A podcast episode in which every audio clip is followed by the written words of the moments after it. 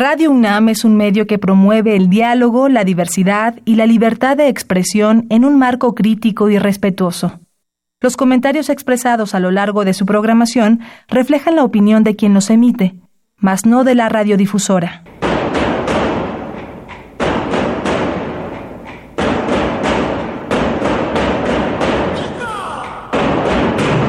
Discrepancias. Atacan a la universidad porque discrepamos. Viva la discrepancia, porque es el espíritu de la universidad.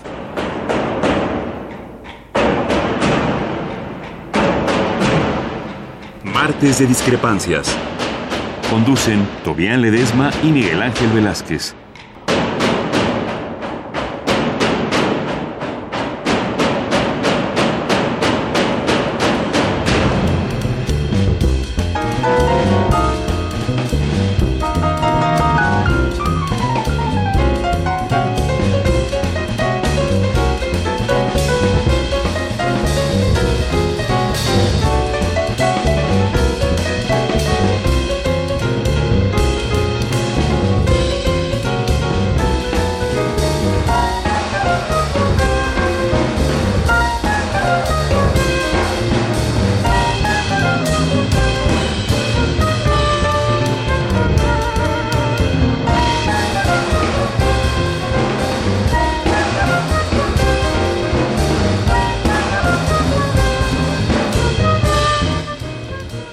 ¿Qué tal? Muy buenas noches. Gracias por estar con nosotros. Esto es Discrepancias en Radio Universidad.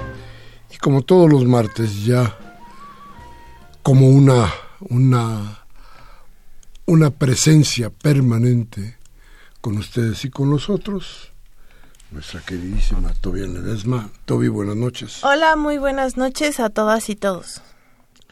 Y desde luego, la idea de llevarles a ustedes una información que les permita tomar decisiones y mirar, desde luego, desde luego los panoramas que nos acercan, que se nos acercan.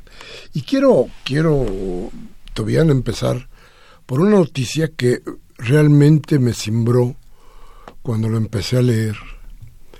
Y que decía yo, bueno, ¿de qué exactamente estamos hablando? ¿Qué pasa? Hay un dicho muy mexicano, muy mexicano, que usted debe conocer y que dice que nadie sabe para quién trabaja. Pues la verdad es que nosotros sí deberíamos de saber para quién trabajamos. Porque déjeme decirle que los bancos que operan en México, los bancos extranjeros que operan en México, ganaron en un año, ojo, 135.735 millones. 135.735 millones. ¿Cuánto es esto? Pues no se lo imagine usted, ser una montaña de dinero. ¿Qué se puede hacer con eso? Pues lo que usted quiera, pero fíjese, el sistema bancario generó este tipo de ganancias y vamos a ver, sus utilidades alcanzaron lo que ya les habíamos dicho, que eh, en términos reales supera en 28.8% las ganancias que obtuvieron en el 16. El 17 tuvieron más ganancias que nunca. Esto en un entorno en el que disminuyó la colocación de créditos en todos los segmentos y ocurrieron variaciones marginales en la morosidad de los usuarios. Esto digo, desde luego con datos de la Comisión Nacional Bancaria y de, y de Valores que se dieron a conocer el viernes pasado. Eh, seguramente usted no lo vio en los en casi todos los periódicos, pero sí apareció en la jornada. Y déjeme decirle que ese mismo, el año pasado, el Banco de México elevó en cinco ocasiones la tasa de interés de referencia, que pasó de 5,75 a 7,25% como una forma para tratar de que la gente metiera más dinero al banco y que se gastara menos eh, dinero circulante. Pero, pues sí, entró mucho más dinero, porque la decisión se reflejó desde luego en la disminución en la colocación de créditos, pero no afectó los indicadores del sistema relacionados con la morosidad ni con la rentabilidad de las instituciones para sus accionistas. Estos son los datos que nos dan estos cuates, ¿no? De la, de la Comisión eh, Nacional Bancaria y de Valores. Las ganancias de los cinco bancos más importantes que son BBVA, Bancomer, Banorte, Santander, Banamex e Inbursa, creo que el único mexicano es eh, Banorte. Las ganancias de estos cinco generaron en 2017, superaron hasta en 26% los que estuvieron, como les decía yo, en el 16, cuando fueron, fue de 82.481 millones de pesos, que ya era un escándalo. Hoy, BBVA Bancomer, según los datos de la Comisión Nacional Bancaria y de Valores, tuvo el año pasado 39.143 millones de pesos de utilidades, un crecimiento del 17.5%. Pero déjeme decirle que me parece, si no tengo mal las referencias, que este, estas ganancias para BBVA Bancomer representaron casi la mitad de las ganancias de la totalidad del banco a nivel mundial. Es decir, de México salió la mitad o un poco más de la mitad, poco menos de la mitad de todo lo que ganó BBVA Bancomer. Imagínese usted para quién trabaja. Y después, bueno, Banorte cerró con ganancias de 18.339 millones de pesos, 22% más. Santander, 17.644 millones, 12% más que en 16. Hay que recordar que Santander fue la que más ganó el año pasado. Y Citibanamex tuvo ganancias por 16.630. En el 17 la cartera de crédito total de la banca nada más creció 9.4%. Fíjese nada más, y se, se sitúa en los 4 billones 745 mil millones de pesos fue una tasa de incremento menor al, del 16, que fue de 12.9. A ver, si hacemos cuenta, lo que queremos decir es que mucha, muchísima de la lana que usted y yo producimos con nuestro trabajo, nuestro trabajo diario, mucha, para ser exactos, 135 mil 735 millones de pesos se fueron hacia los bancos del extranjero. A ver si nos hacen una cuentita, a ver nuestra producción, a ver si nos hacen una, una cuenta de 135.735 millones, 135.735 millones entre el número de habitantes de este país que es de 120 millones. 120 millones. A ver cuánto es lo que estamos dando. Fíjese que, y no todos producimos, ¿eh? y no todos trabajamos. Y no, hay una gran cantidad de niños. Entonces, a ver, imagínese usted todo lo que ha trabajado para que estos, señor, estos señores sean mucho, mucho, mucho, mucho más ricos. Yo creo que es, ya es el momento de decir, basta con todas estas cosas. Porque el asunto es que también para, para para la gente de los bancos, de que de manera clara o no maneje el gobierno, de todas maneras, ¿qué pasa? Pasa que se dictan las ideas de la economía y esas ideas de la economía las tiene que seguir el Banco de México por más independiente que sea. Y en este caso concreto lo que ha hecho el Banco de México es lograr que los bancos sean cada vez mucho, mucho, mucho más ricos. ¿Qué significa esto? Que usted es cada día más pobre. Porque es el dinero que ya no se regresa para acá. Esto además no hay que perder en cuenta que es resultado del proceso de privatización de la banca en México, que este resultado ya viene construyéndose de muchos años y que incluso la construcción de las nóminas, afores, las reformas al seguro social, a todo el sistema de seguridad en México, va en, vía de empoderar mucho más a los bancos, siendo quienes ofrecen, ¿no? Se vuelven los intermediarios únicos del dinero que tú tienes con el mismo Estado, porque por ejemplo para las organizaciones de la sociedad civil es imposible que recibas un financiamiento si no tienes una cuenta de banco que además tiene que ser tratada como si fueras una empresa, ni siquiera una organización de la sociedad civil, y los bancos tienen el poder de decidir en qué momento te dan la cuenta o no. No, y además cómo puedes manejar tu dinero. Llegas y te piden Ahora sí como cuando vas a sacar unas placas o cualquier que te piden hasta el ADN, ¿no? Así es. Fotografía de su ADN con sonrisa. si no lleva sonrisa el ADN, entonces te dicen que no. Bueno, todas esas cosas. Esto, vamos para que usted se dé cuenta de lo que significa el robo que existe en el país. No solamente los gobernadores del PRI, los del PAN, que se han atascado de nuestro dinero, sino estos cuates que además de forma legal, instituida, nos roban a manos llenas. Porque esto, esto que le estoy diciendo a usted, se llama plusvalía.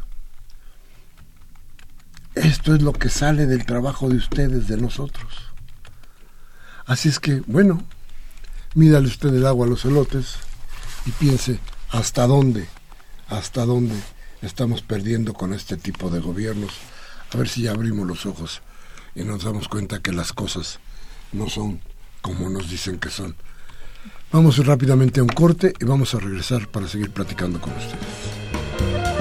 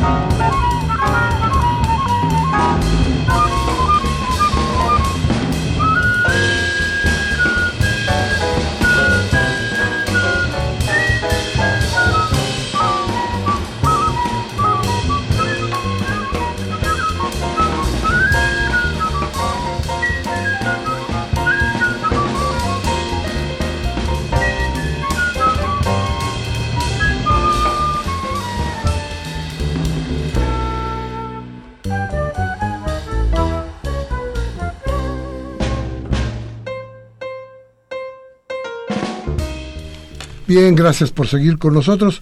No le hemos dado nuestros teléfonos. Le van 55 36 8989. Y nuestra alada sin costo 01800 50 52 688.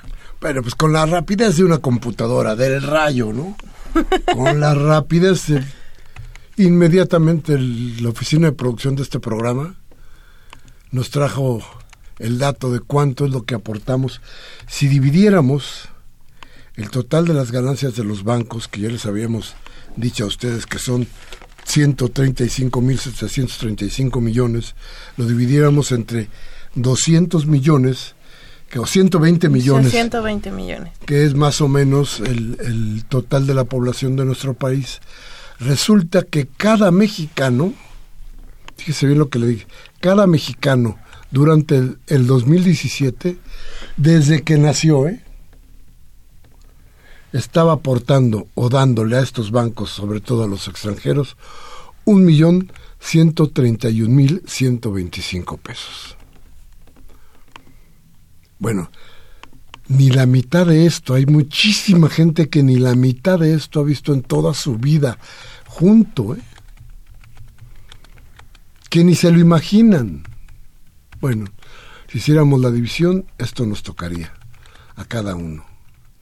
Digo, si no nos damos cuenta de que ya es hora de que las cosas cambien, pues estamos como locos, ¿no, mi querida Tobiana? Sobre, sobre todo porque además eh, el discurso que se enfoca a la política eh, monetaria que debes de tener desde que inicias en el mundo laboral, yo he escuchado un montón, ¿no? De estos conferencias que dan a las personas jóvenes sobre hay que empezar a ahorrar, tienes que ver por tu futuro, en fin al fin no generan unas condiciones viables para que las y los jóvenes empiecen a tener una verdadera cultura del ahorro viable, ¿no? Que les permita además tener acceso a su dinero en cualquier momento. Generalmente están estos fondos de inversión, estas afores súper inestables, que además son las que usan el dinero que utilizan para invertir y obtener estas ganancias.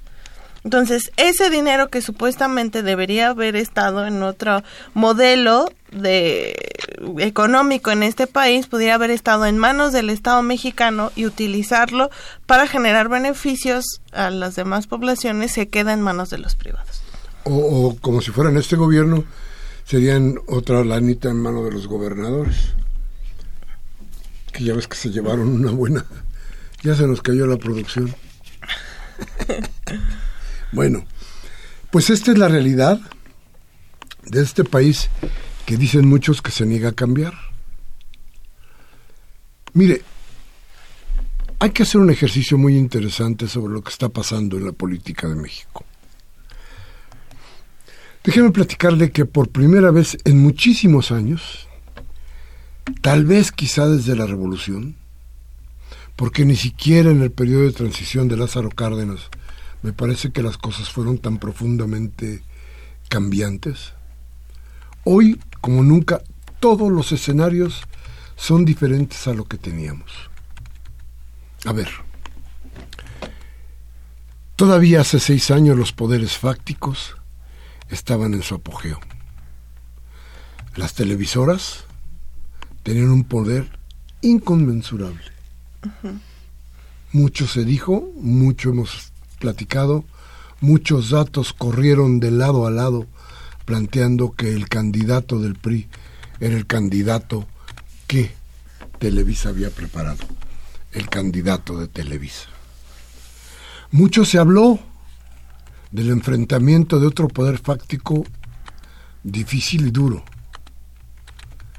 el de la maestra Elvester Gordillo, que a final de cuentas sí intervenía en las, en las en las elecciones a partir de la fuerza de su sindicato. Déjeme recuperar un poco. Televisa hoy no tiene ni la fuerza ni el candidato. ¿Recuerda usted que Emilio Azcárraga, el hijo del tigre, se retiró ya de Televisa? Poquito antes de que iniciara todo el sainete electoral? ¿Recuerda usted que el Baester Gordillo estuvo en la cárcel y acaba de salir? Televisa ya no tiene los noticiarios aquellos que pretendían manipular la información para darle a usted ideas que convinieran a la propia manera de pensar de Televisa. Digo, lo siguen intentando. pero fuera de credibilidad. Sí. Ni tiene los noticiarios, ni tiene los noticieros, ni tiene los noticiarios que pudieran que pudieran penetrar hoy las conciencias, sobre todo de la gente de las ciudades, en donde vive la mayoría de los mexicanos, y por eso yo creo que también tiene que ver muchísimo que ya no tienen ya no tienen la, la posibilidad de manipular la información como lo hacían antes. La gente está más informada. El Bester Gordillo sale de la cárcel, pero con un sindicato muy menguado. Y un sindicato además que no se compromete. Sin embargo, creo que está actuando políticamente, pero no está, no está visible en el, en el, en el eh, aparato electoral. Tercero, el Partido Revolucionario Institucional está totalmente caído tiene un candidato flojo, débil. Y cuarto, y el más importante tal vez, hay un gobierno absolutamente débil, debilitado, falto de credibilidad, de fuerza, de profundidad, de manejo de la vida cotidiana, de manejo de la realidad. Hoy, fíjese usted con estos cuatro datos que le acabo de dar, el escenario de la política de México es totalmente diferente al que habíamos visto. Hoy parece que no existe la posibilidad de que esos los poderes fácticos pudieran intervenir en la elección. Esperamos que no sea así, para que por primera vez algo pudiera decir el votante y algo pudiera ser respetado por las instituciones. ¿No te parece, Toby? Es, es un punto fundamental para analizar qué queremos como país y hacia dónde vamos. Justo ayer estaba leyendo un estudio de CEPAL que se llama Horizontes al 2030 sobre la necesidad de cambiar el modelo de desarrollo en América Latina y el Caribe. Y uno de los datos más interesantes habla justo sobre la desigualdad entre hombres y mujeres en el mercado laboral. Y uno de los datos en este sentido es que el 40% ¿no? de las mujeres que no recibe una remuneración por su trabajo en el hogar, mientras que el 80% de los hombres que trabajan están recibiendo un pago a lo que están haciendo. ¿Por qué saco este, este, este dato en este momento? Justo porque estamos viendo, estamos llegando a un punto donde las brechas de desigualdad de género, el tema de violencia, la necesidad de ir creciendo más en el modelo de desarrollo económico están en un momento crítico. Y lo que está sucediendo en México es por tratar de imitar modelos económicos o que por aceptar la imposición de modelos económicos nos estamos enfrentando a esta situación ¿no? de disparidad en todos los sentidos. Hemos hablado de los niveles de violencia que tenemos en México, hemos hablado de los niveles de desigualdad y de pobreza, pero riqueza hay y dinero hay. El tema está en la distribución y en manos de quién estamos. Por eso la decisión política de estas próximas elecciones y de los próximos proyectos de gobierno son fundamentales para replantear hacia dónde vamos. Y fíjate que es interesantísimo mirar de cerca el, escenario, este escenario del que les hablábamos, porque sin los poderes fácticos pareciera que se abriera una, posibilidad real de que el voto pudiera ser tomado en cuenta en serio por las instituciones electorales. Es decir, tal vez esta vez el Instituto Nacional Electoral, la Suprema Corte, el Tribunal Electoral, tal vez todos estos organismos que deberían de estar claros en el respeto del voto, hoy no hagan o no permitan que se hagan las cochinadas que han sucedido en las elecciones pasadas. Hoy parece que no podrá haber Monex. Hoy parece que no podrá haber una voz, detrás de la pantalla que le esté diciendo a usted que aquel o este son un peligro y que no se vote por ellos. No, hoy yo creo que ya tiene este país una madurez electoral importante que esta vez puede servir que puede servir porque no están en la visión del momento esos poderes fácticos. El gobierno lo único que le queda, y por eso tengo tanta esperanza, es el dinero, la fuerza del dinero. Y tengo esperanza porque creo todavía que el pueblo mexicano puede rechazar en cierto momento el que compren su voto. Eh, estoy pensando en que no pueden comprar el voto, ¿eh? Pero yo le voy a decir una cosa, si llega un señor y le dice que le da mil pesos por su voto, usted agarre los mil pesos y luego vote por quien se le pegue la gana. Digo, de que se lo lleven los españoles, que se lo lleven los gringos, a que lo tenga usted, pues mucho mejor, mucho mejor que lo tenga usted. Pero no venda su conciencia. No venda su voluntad. Eso es lo más importante. Entonces, por eso creo que este es el gran momento de pegar el salto. Yo creo que estamos aquí en el momento preciso, a la hora indicada para el cambio. Ojalá quienes van a mover, quienes pueden mover la palanca del cambio, a la hora de la, de la hora no se rajen.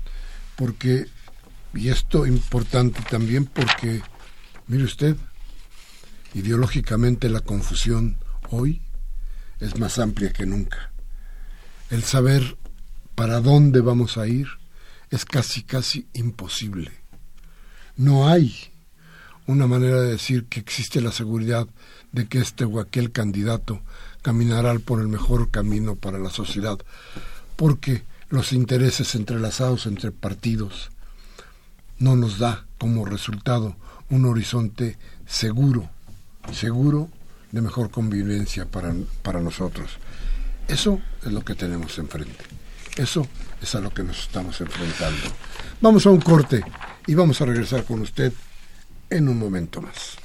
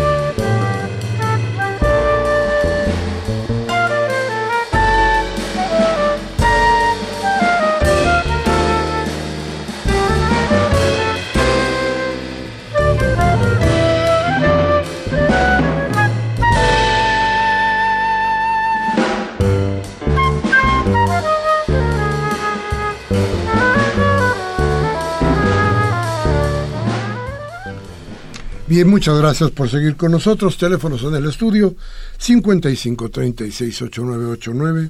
Y nuestra alada sin costo 01800 50 52 688. También está nuestro Twitter que es arroba discrepancias por si también por ahí nos quieren mandar algún comentario, algún alguna pregunta, también lo estamos monitoreando. Bueno, yo, porque Miguel Ángel no es muy milenio. no, no mucho. Fíjese que estoy buscando una cosa que le quiero que le quiero poner porque hay una nueva encuesta, hay varias, ¿no? Hoy hay una nueva encuesta. Esta encuesta nos dice lo siguiente. Si hoy fueran las elecciones para presidente de la República, ¿por quién votaría? Nos da 38% Andrés Manuel, 27 a Ricardo Anaya, 22 a Mid, 7 a, a Márgara Zavala, 3 al Bronco y 3 a Ríos Peter. Esto es lo que nos está dando esta, esta encuesta que hoy vi y que es interesante de todas maneras. A ver, porque tengo otra. Esta apareció hoy en el financiero, en el periódico El, Financiero, y esta parece más, más certera que el dio, la que dio el Universal. Pero déjeme decirle que, por ejemplo, esto va a ser muy interesante, porque para el Senado y para los otros, los otros puntos de lucha por el gobierno se va a hacer, va a ser muy interesante. Mire usted, eh, Massive Caller, que es una, una forma de, de, llamadas telefónicas para saber qué es lo que pasa, este, hicieron una medición por, por circunscripción en una, una página, en un grupo que se llama arroba destino 2018. Y ahí, bueno, hablando del primero de febrero del 18 cuando se levantó esta encuesta, dice que por circunscripción y con estimado el número de votos a partir de una participación del 64%, déjeme decirle, en la primera circunscripción en Baja California ganaría el PAN, estamos hablando del Senado, en Baja California Morena, en Chihuahua el PAN, en Durango el PAN, en Jalisco un independiente, ya está muy cantado, en Nayarit el PAN, o la, la, la, idea esta del, del, del proyecto de la alianza, en Sinaloa Morena. Y en Sonora Morena. Esta es la primera circunscripción. En la segunda, de todos son 1, 2, 3, 4, 5, 6, 7. De los ocho estados que fueron encuestados, siete ganaría el PAN. Aguascalientes, Coahuila, Guanajuato, Nuevo León, Querétaro, San Luis Potosí, Tamaulipas. Pero en Zacatecas volvería a ganar Morena. Y en, todos los, en todas estas partes, eh, el segundo lugar sería para Morena salvo en Zacatecas, que ganaría la elección. En la tercera circunscripción, en Campeche ganaría el PRI, en Quintana Roo ganaría el PAN, y en Chiapas, Oaxaca, Tabasco, Veracruz ganaría Morena. En la cuarta circunscripción, en los cinco estados que se vieron, que es Ciudad de México, Guerrero, Morelos, Puebla y Tlaxcala ganaría Morena. Y en la quinta circunscripción, que es Colima, Hidalgo, Estado de México y Michoacán, ganaría Morena. ¿Cuáles son los resultados? Bueno, el total sería este. Eh, Morena, conjuntos podemos bueno, juntos haremos historia, tendría 48 lugares, 34 de mayoría y 14 en primera minoría. ¿Cuántos? 48. 48. Eh, el partido, eh, la coalición por México al frente del PAN, PRD y, y MC, tendría 36 sin, contar los representantes proporcionales, 26 de mayoría y 10 a primera, a primera minoría. Y luego, Todos por México solamente tendría 10 lugares, 2 de mayoría, ojo, esto es el PRI, 2 de mayoría y 8 de primera minoría. Eso más o menos es la idea de cómo estaría el país cómo quedaría el país después de la elección.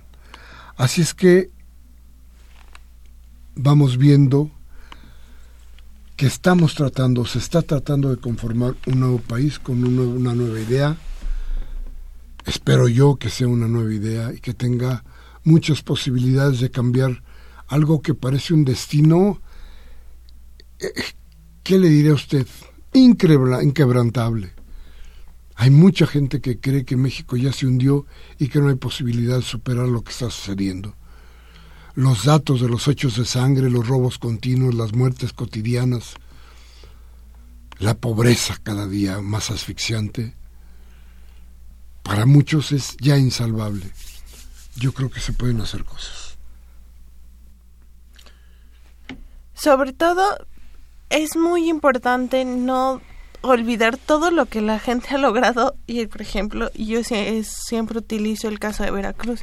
En cualquier otra circunstancia en incluso en otros países cuando suceden crisis políticas en sus gobiernos locales o en sus gobiernos nacionales el país deja de avanzar. Esto es algo positivo y negativo. En el caso de México yo pongo a Veracruz como ejemplo con todo lo que se han robado, con todo lo que ha sucedido, con los niveles de violencia que están experimentando, cada vez que yo voy a Veracruz, siento una gran admiración por la gente porque se levanta todos los días a seguir trabajando y salir adelante.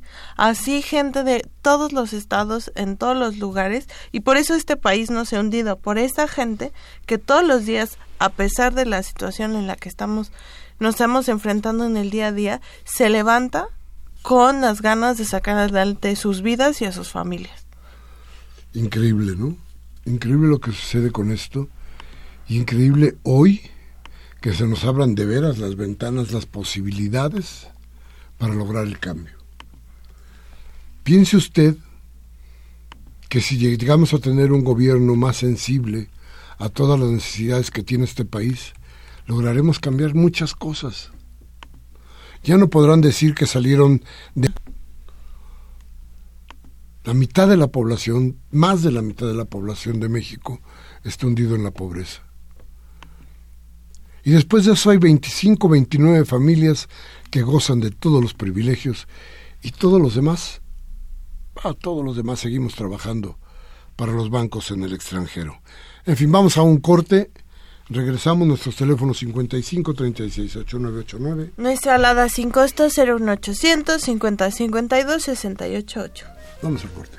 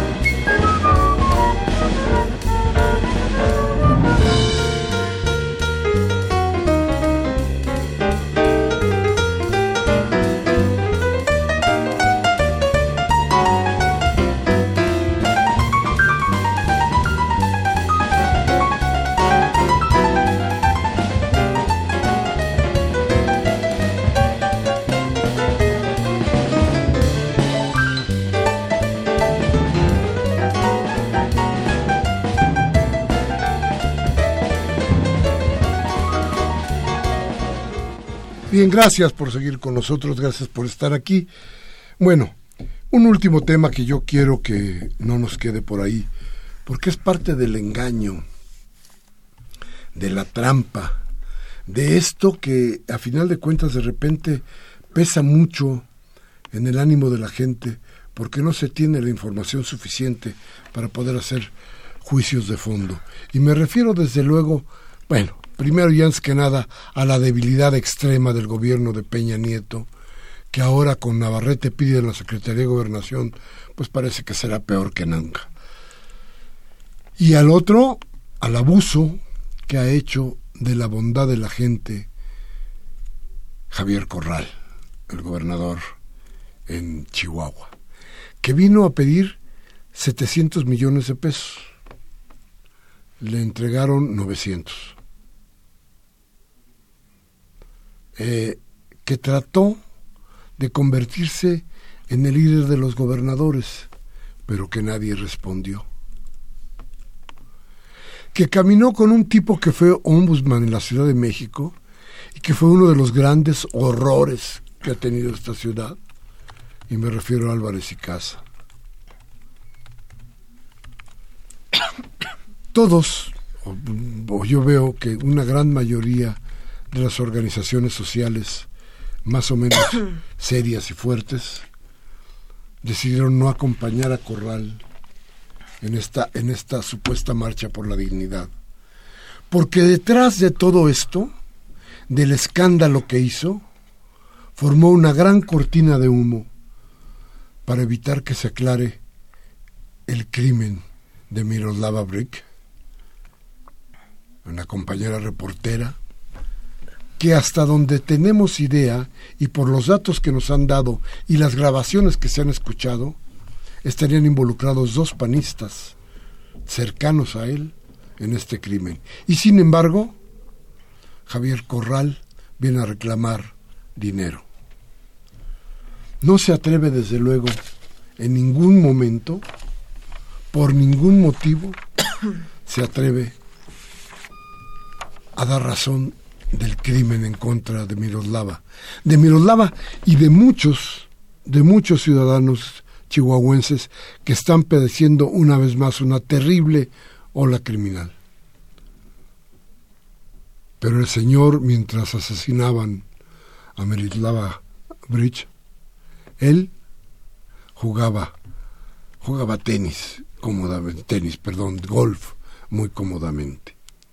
Ahí, muy cerca de su estado, pero pues estaba tan, como está tan bien, como pues, los muertos son cotidianos y como eso no le importa a nadie en ese estado, él decidió irse a jugar golfito.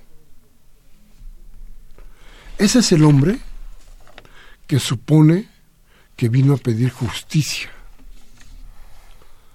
¿Cómo puede pedir justicia un hombre que tiene un muerto, una muerta, además del tamaño de Miroslava?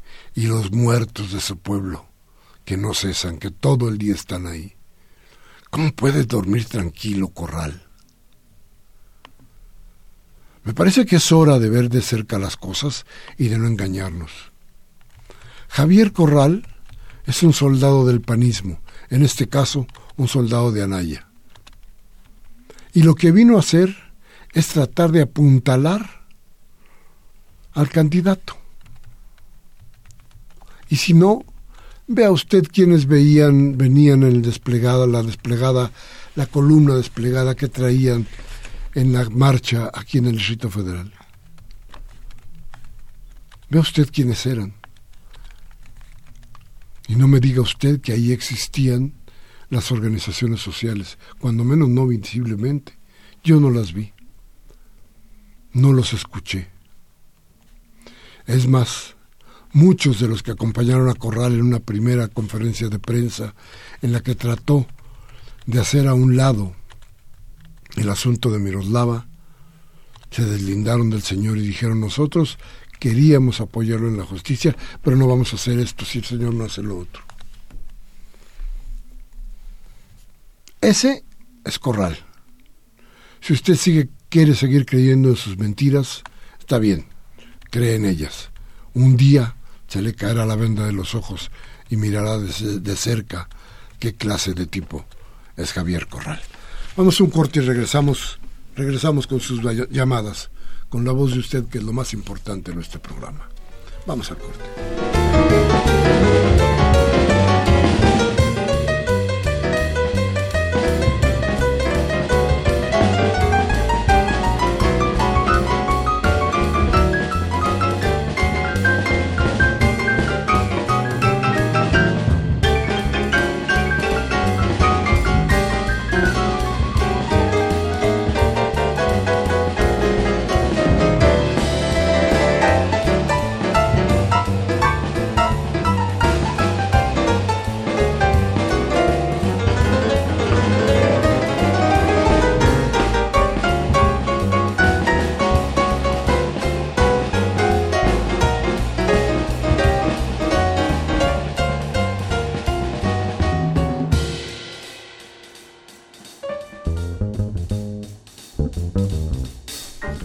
Bien, bien, gracias por seguir con nosotros.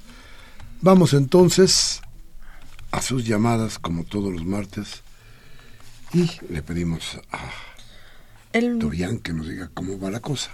el maestro Manuel Munguía de Iztapalapa, como siempre con su llamada, muchas gracias, dice, no solamente el saqueo financiero, ya son 101 años de violentar nuestra soberanía, agravados por los neoliberales y miserables y las miserables ambiciones que nos han llevado a la pobreza y esclavitud, lo cual es un crimen de lesa humanidad, pues siguen en su inconsistencia e impunidad pragmáticas expresadas en una partidocracia infame y corrupta. Peña miente en la celebración del aniversario de la Constitución, pues falta la verdad, desorienta y desinforma al pueblo, degrada y degenera la política con su pacto y una reforma estructural antinacional. Ya basta de tantos abusos, mejor que se acabe pronto esto y se larguen estos incompetentes. Saludos amorosos a todos. Muchas, muchas gracias al maestro. Siempre, siempre con su llamada importante, siempre atingente en sus, en sus opiniones al maestro Munguía. Quetzalcoatl Bisuet, de Coyoacán, nos dice, la precandidata de la coalición Morena y el partido local Amor, Abril Sonría, va adelante con el lema yo sí meto a Toledo a la cárcel. Saludos. ¿Sabe qué? Yo también, aunque no sea del partido. Esto, de, esto de Toledo va a tener que ser de veras un tema aparte inmediatamente después de que termine la elección. El caso de Toledo va a, ser, va a tener que ser visto aparte, con una lupa y tendrá que hacerse lo que tenga que hacerse para evitar toda la corrupción que genera este tipo y toda la violencia que ha ido creando a partir de su nombre y de su feudo. Yo creo que tiene la gente en Coyoacán que mirar muy de cerca lo que va a pasar. Tal vez María Rojo no sea la mejor opción, Sí. pero es la posibilidad de salir. Porque de otra manera es encadenarse otra vez a la idea de, de, Toledo y entonces perder todos. Creo que es muy importante ahí, primero, dar un paso fuera fuera de la ratonera. Y no olvidar que ya va a haber concejales, que no va a ser la figura de jefe delegacional como antes, entonces, aunque llegue María Rojo, va a haber contrapesos en la misma forma de gobierno y creo que es muy, muy importante.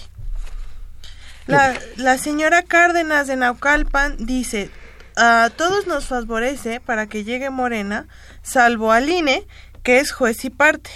Quieren hacer un fraude monumental. ¿Qué opina Miguel Ángel? ¿Qué podemos hacer de un, fra de un posible fraude? A ver, eh, decía yo que es, es muy posible que esta vez, cuando menos hasta ahorita, no se mira en el escenario los instrumentos que antes fueron que posibilitaron los fraudes.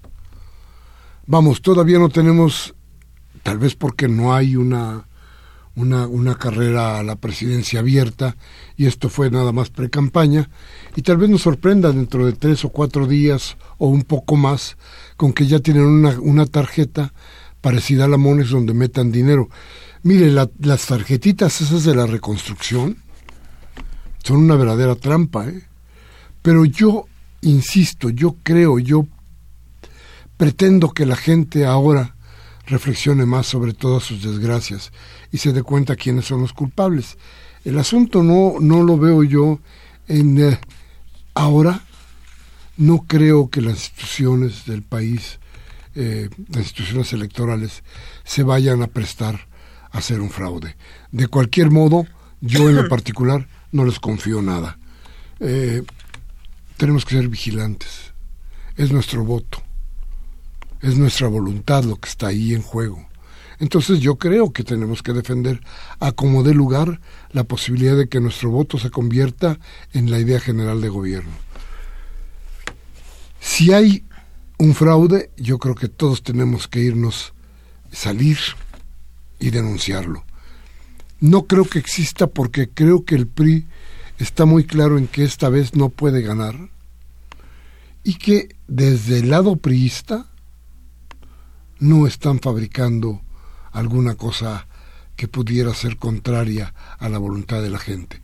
Creo que no hay plan B. Y si lo hay, el único que puede posibilitarse una cosa así es con Anaya. Una alianza con Anaya que no está descartada, por más que se hayan peleado, por más que uno pertenezca a un lado de la derecha y ellos al otro lado de la derecha, no está descartado que vayan a unirse a Anaya y que pudieran dar un salto para tratar de detener a López Obrador. Tampoco eso lo podemos tirar. Eso también es posible. Por eso yo creo que la cuestión fundamental es nosotros. No permitamos que se burle nuestro voto. Bueno, nos dice Karen Dam, querida Karen, un beso y un abrazo. Nos llama desde Miguel Hidalgo y dice, ¿cuánto creen que le ha aportado a los banqueros del país? Cero, nada. Yo no hago tratos con delincuentes. Bravo, doña Karen. La señora Servín dice de Cuauhtémoc, saludas a todos y dice que es el mejor programa de Radio UNAM. Ahí está la cosa. ¿Qué le disparo? Ya vamos a hacerlo rápido. Rubén Pinto de Catepec dice, en el Estado de México gobierna el primo de Enrique Peña Nieto. Ahí mataron al tío. ¿Qué nos espera a los mexiquenses? Híjole, a ver, el Estado de México es un estado de una violencia increíble. ¿eh? Vea usted la tasa de feminicidios, es increíble, pero no se dice nada. No se dice nada porque pertenecen a uno de los eslabones del poder. Pero de que esto está cada día más podrido, no tengo usted duda, ¿eh? Arturo Badaguer de Benito Juárez, cuidado porque en agosto se viene la privatización del sector salud. Habrá que pagar más, sobre todo por enfermedades degenerativas. Ya vienen las elecciones y Anaya ya le está cediendo el lugar a Mid, quien es más racista que los mismos gringos que el mismísimo Trump. El PRI y el PAN son uno mismo. ¿Cuándo dice que va a ser eso? En agosto. Mire, va a tener que ver, qué bueno que lo tiene usted en, en, en claro, qué bueno que está usted alertando sobre esto y qué bueno que usted tiene conciencia porque si esta elección cambia el futuro que parece que está escrito para nuestro país, esto de lo que usted habla, del sector salud, de las pensiones, de muchas otras cosas más que tienen en mente los neoliberales, no van a suceder. Gabriel Campos, de Benito Juárez, nos dice, referente a lo que está usted hablando, eh, se refiere a mí, el Banco Azteca también tuvo sus ganancias, por eso tiene más casas de empeño, porque el señor del Maza, gobernador del Estado de México, cuida tanto su imagen personal y también las afores de pensionados y jubilados también tuvieron ganancias. ¿A dónde va a parar? ¿Y para quién? Luego le preguntamos a los gobernadores. Ángel Cervantes también de Cuauhtémoc Dice, si Salinas reclutó a Obrador para camuflajearlo como izquierdista, le resultó más clerical que Rivera Carrera, y con ambición desbocada para estudiar ciencias políticas, demostró su ansiedad por el hueso y el parasitismo, así que los tres finalistas son hijos putativos del de caos Salinas de Gortari y es elemental pensarlo y comprobarlo. Fuerte afirmación. Sí, yo creo don Ángel, desde luego que sí es importante comprobarlo. Y yo creo que bueno, si todos nos pusiéramos a poner de dónde, a pensar de dónde venimos y, y habría la gran cantidad de mexicanos que hemos salido de las escuelas públicas, pues a lo mejor todos tendríamos el, el mismo tronco y deberíamos estar pensando en la misma idea. Creo que hay proyectos diferentes y que en el camino cambia la gente y la gente ve para otro lado. Pero bueno, usted tiene la última palabra. Don Inocencio Ruiz de Catepec nos dice, señores, no sean mal, no sean malos. Del PRI hay que hablar puras maravillas. Sexenio, que carestía como la del gas, la gasolina, la electricidad, la delincuencia, los desaparecidos. Sexenio de horror. Dice don Inocencio, que no es tan Inocencio. ¿eh? La señora Rosario Velázquez de la colonia Linda Vista estaba recordando la invitación que el señor Miguel Ángel hace siempre al final del programa para tomar un café, debatir y analizar la situación. Creo que debería tomarlo en cuenta e invitar a gente común y corriente al programa para hablar de estos temas y darle un toque diferente y dámnico más animoso. Pues fíjese, bueno, lo de animoso vamos a ver, pero doña Rosario tenga la seguridad de que si nos llama el domingo pasado, les vamos a pedir a todos, pásenos sus teléfonos, déjenos sus teléfonos en su, en su llamada para que podamos localizarlos y podamos hacer entonces el programa que ustedes nos demandan. Y bien, se acabó tu discrepancia, ya no tenemos tiempo de nada más. Gracias, Tobián. Buenas noches. Muy buenas noches a todas y todos. Gracias a ustedes, a don Humberto Sánchez Castrejón en los controles técnicos, a Rocío García Rocha en la asistencia de producción, a Baltasar Domínguez en la producción y a Miguel Ángel Velázquez, como siempre le da las gracias por su asistencia a esta nuestra cita de los martes en discrepancia y le pido, le ruego que si lo que hemos dicho aquí le sirve de algo, por favor tómese un café con sus amigos, hable de lo que aquí hablamos, trate de tomar conciencia, pero si no le gusta que su cerebro camine, no importa la democracia, da opciones. Cambie la Televisa, Radio Fórmula, a cualquiera de esas estaciones para que le cercenen, para que le cercenen la esperanza. Hasta la próxima.